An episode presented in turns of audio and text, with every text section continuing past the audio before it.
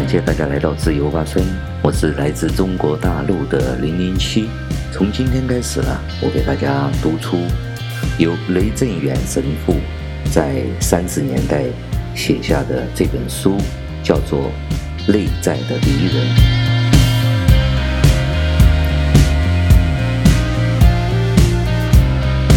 第一章，战火蔓延到安国县。一九三七年，一九三七年九月的一个夜里，周围的情况正和我七年来在华北的其他早秋夜里的情形差不多。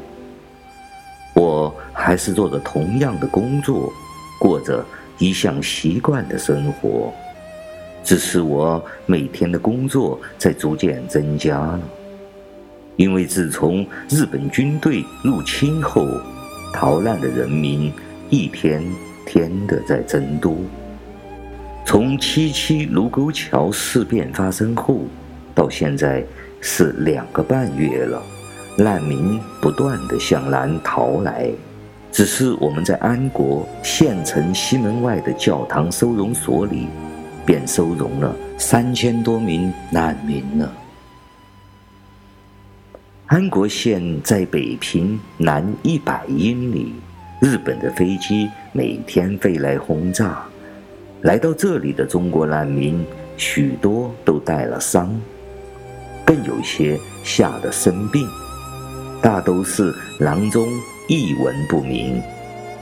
我们只有少量的粮食，只有中国籍的修士、修女、主教和我自己。但是我们一直维持得很好。我相信事态会改善。我那时候还是个乐观主义者，因为我才三十二岁，我自己抱有无限的信心。在那天夜里。如果我能够预料到日本侵略恐怖仅仅是开端，如果我能预料到这种恐怖会造成共产党的绝顶野蛮，从一九三七年到一九四九年间，当我生活在共产党的统治下，并和他们来往时，我曾一再目睹这种野蛮的行动。那么，我那个时候的自信心便会整个动摇。在这几年内，除去被日本人拘禁的两年半外，我看到共产党的行动没有一项不是为了推展共产主义而采取的。那时候，有少数人曾看出。共产党和中国国民党政府的联合阵线，来自由于莫斯科的命令。他所宣称的目的是对抗共同的敌人日本。从我的经验里来看，这项宣传的目的全是次要的，甚至是临时偶然的。他们真正的主要目的，在于。渗透进华中地区，进而在最后攫取全部土地及政权，并利用人民的爱国热情，以期用阴谋和武力强使国民党接受这种野蛮的思想。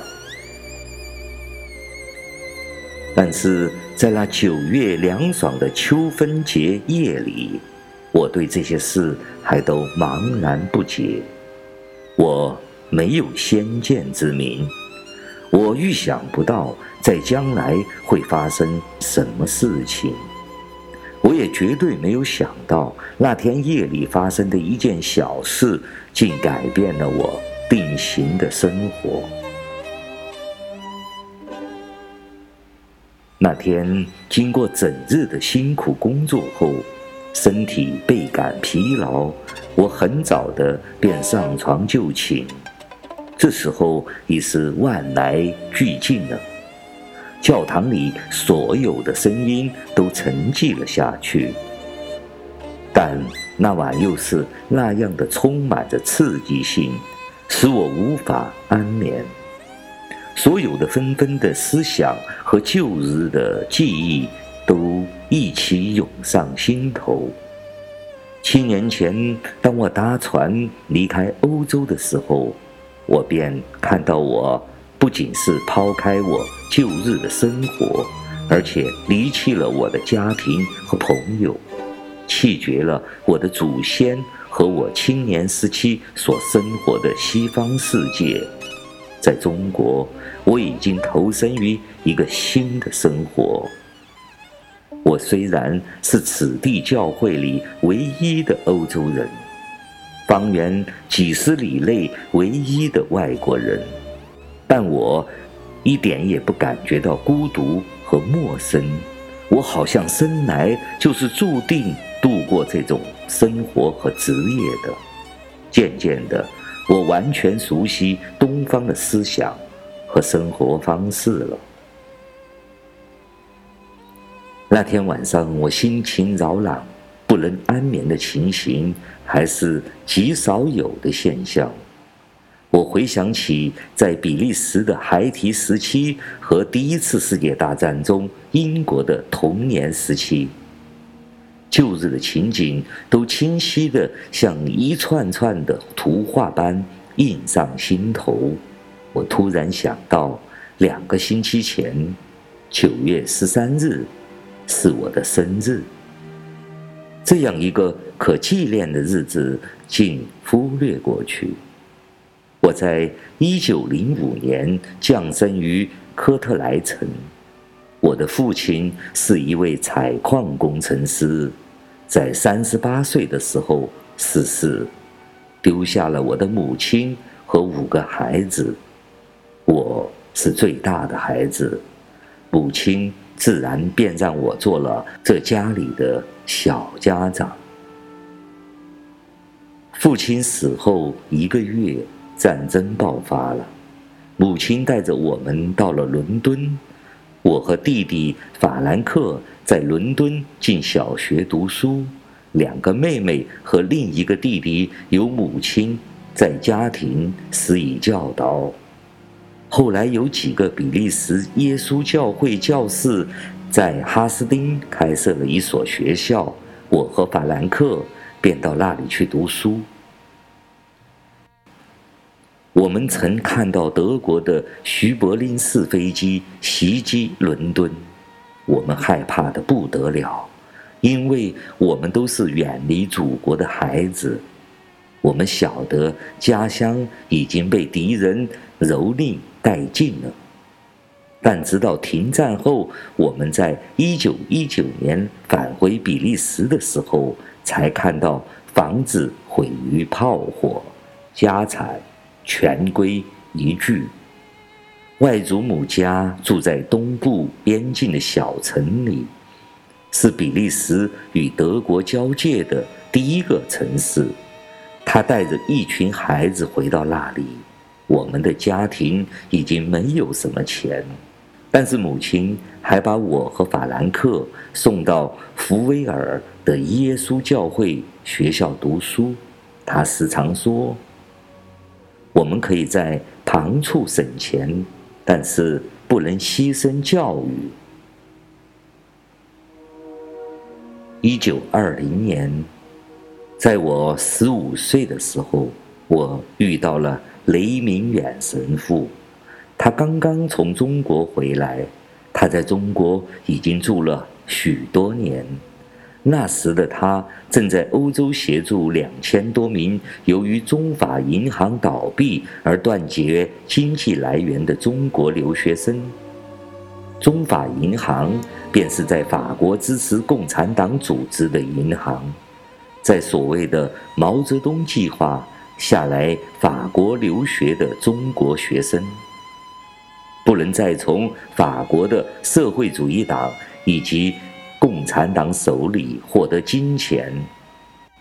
虽然法国社会主义党和共产党曾经欢迎甚至鼓励他们来法国，他们也无法从国内家庭方面获得接济，因为那时的中国正陷于军阀的混战。孙中山先生建立了民国。刚刚开始九年。民国政府的演变还在进行中，那时我的年纪还轻，对一切事情的意义还很模糊。共产主义已经用暴力的方式在俄国成功三年了，正在向中国和亚洲伸张。一位北京大学的学生毛泽东拟定了一个计划，使他的同学们留学法国。雷明远神父照顾着这些留学生，当他看着他们已经陷入政治阴谋的圈套时，他便设法尽力地挽救他们。他在思想和精神上都是最进步的人，关心中国的进步与改善，关心中国人民的物质及精神幸福。他那种伟大不自私的献身精神。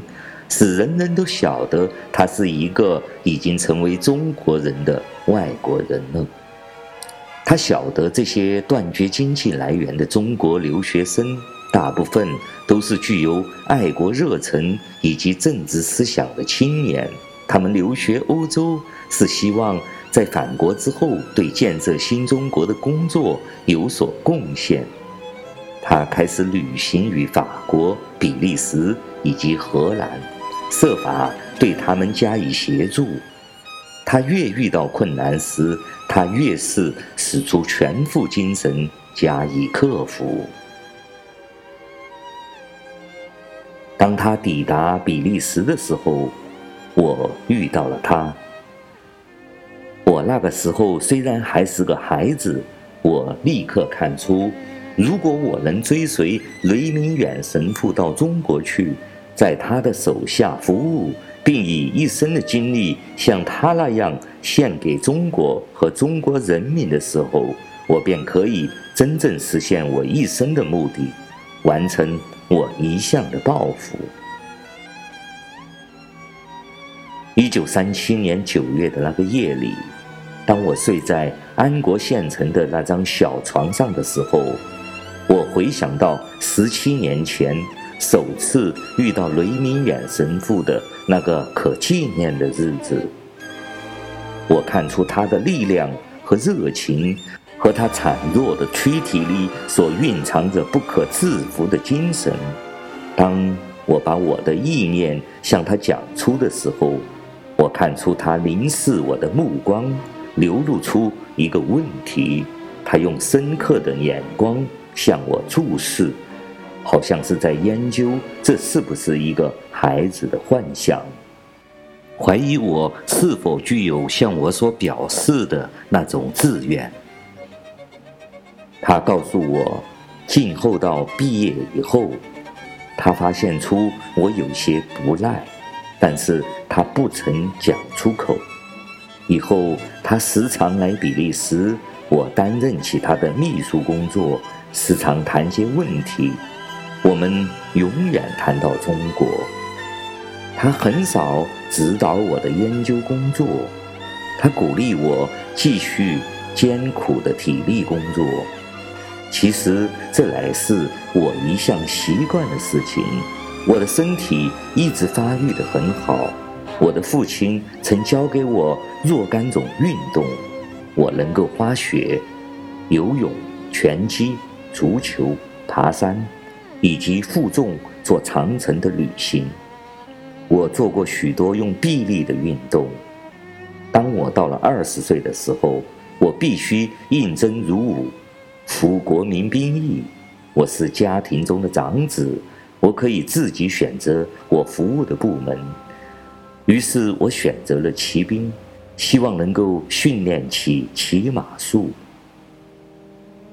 在那个辗转不眠的夜里。我微笑着想起我在比利时所骑的英勇骏马，拿它和蒙古马相比，更和我在华北游山时所骑的小毛驴相比。雷明远神父在欧洲住了七年，在他回中国之前，他已经看到中国的另一个伟大希望。一九二六年。他曾在罗马参加六位中国主教的任命典礼。一九二七年一月，雷明远神父返回中国，在安国县的孙麦琪主教下任职。孙主教便是在罗马任命的一名主教。雷明远神父离开欧洲前，他介绍我去拜访孙主教。孙主教又介绍我到卢芳神学院读书。在我服兵役之前，我曾在卢芳读过两年书，但不是主修神学。现在我成为一个神学院的学生了，在卢芳神学院研究所读硕士课程。这个研究所是枢机主教马茨尔主持成立的，美国的福尔顿主教便是这里的毕业生。后来我在中国的时候，曾遇到过佛主教。我在那里攻读哲学、神学、康德、黑格尔、马克思和恩格斯。我开始认识了天主教的这些敌人。我在卢芳大学读书的时候，使我学习到酷爱真理，并且同样尊重那些真理的敌人所使用的武力。当我研究唯物哲学的时候，我从来没有想到我会亲眼看到共产党竟运用武力和暴力，把这些理论加诸中国人民的身上，促成中华文化的全面改变。过去的事迹纷纷涌上脑海，我一时沉眠在这些回忆里。随后，现实将我从回忆中唤出。教堂里传出一阵犬吠声，我听到了一个生病孩子的低微好奇声。最后，在金风的吹气声中，我沉沉地睡了。当我再醒过来的时候，我好像觉得只睡了几分钟。我听见守门人和另一个人在谈话。那时候夜间只有三点。雄鸡还不曾报晓，我从床上起来，穿好衣服。教堂的侍童在房门外敲门了。和他一起走进房门的是张养文县长的信差。我和张县长已经五年多的友谊了。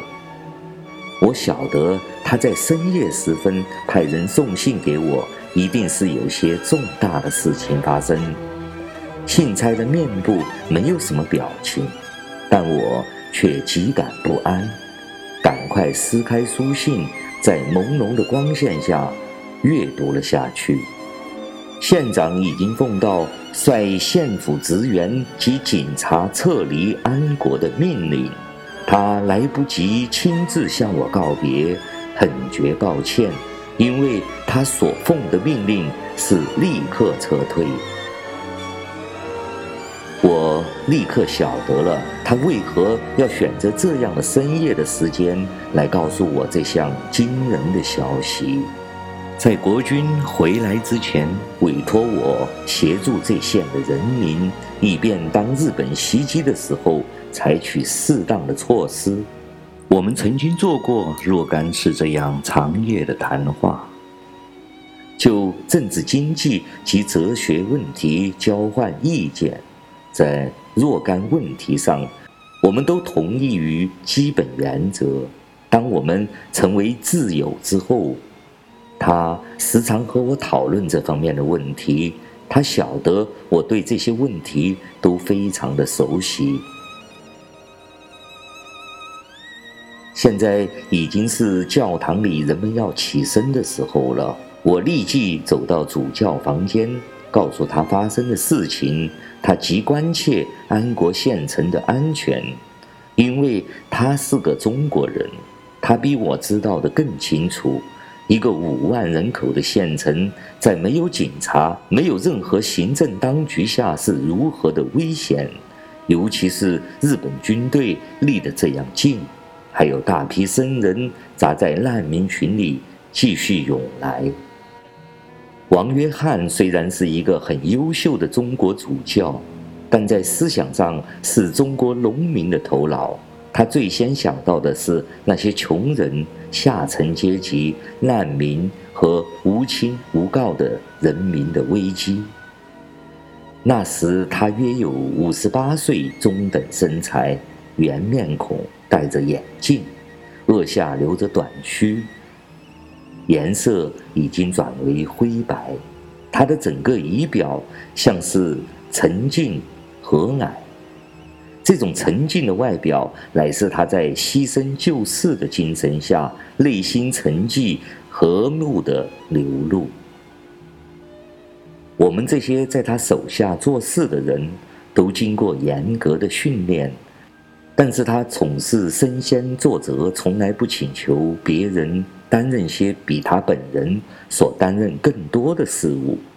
举一个例来说，我们的伙食津贴。每一个人最高仅相当于两块五角美元，我们只能吃最粗的龙人伙食，每天吃小米饭和盐水炒青菜，一星期吃两次面包，一年四次大节日才吃肉。当我来到安国县，在王主教和另一位中国老教士方神父下面担任职务的时候，他曾告诉我，过分的节约的原因。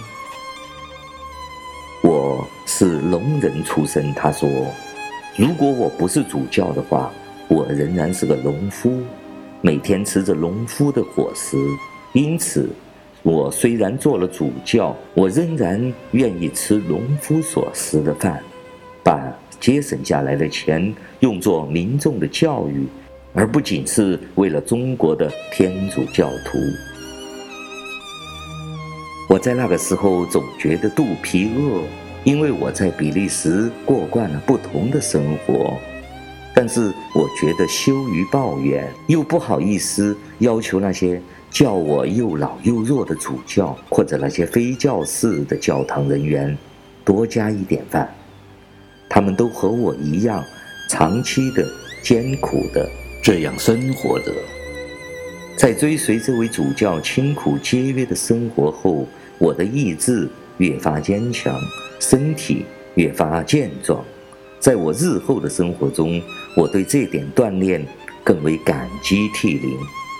现在主教正在凝神思考，我注视他的面孔，我自己在想着，他精神的严肃使他的表情是如何的感人呢？他沉默了一会儿，随后开始谈到县里牢狱里囚禁的那些犯人。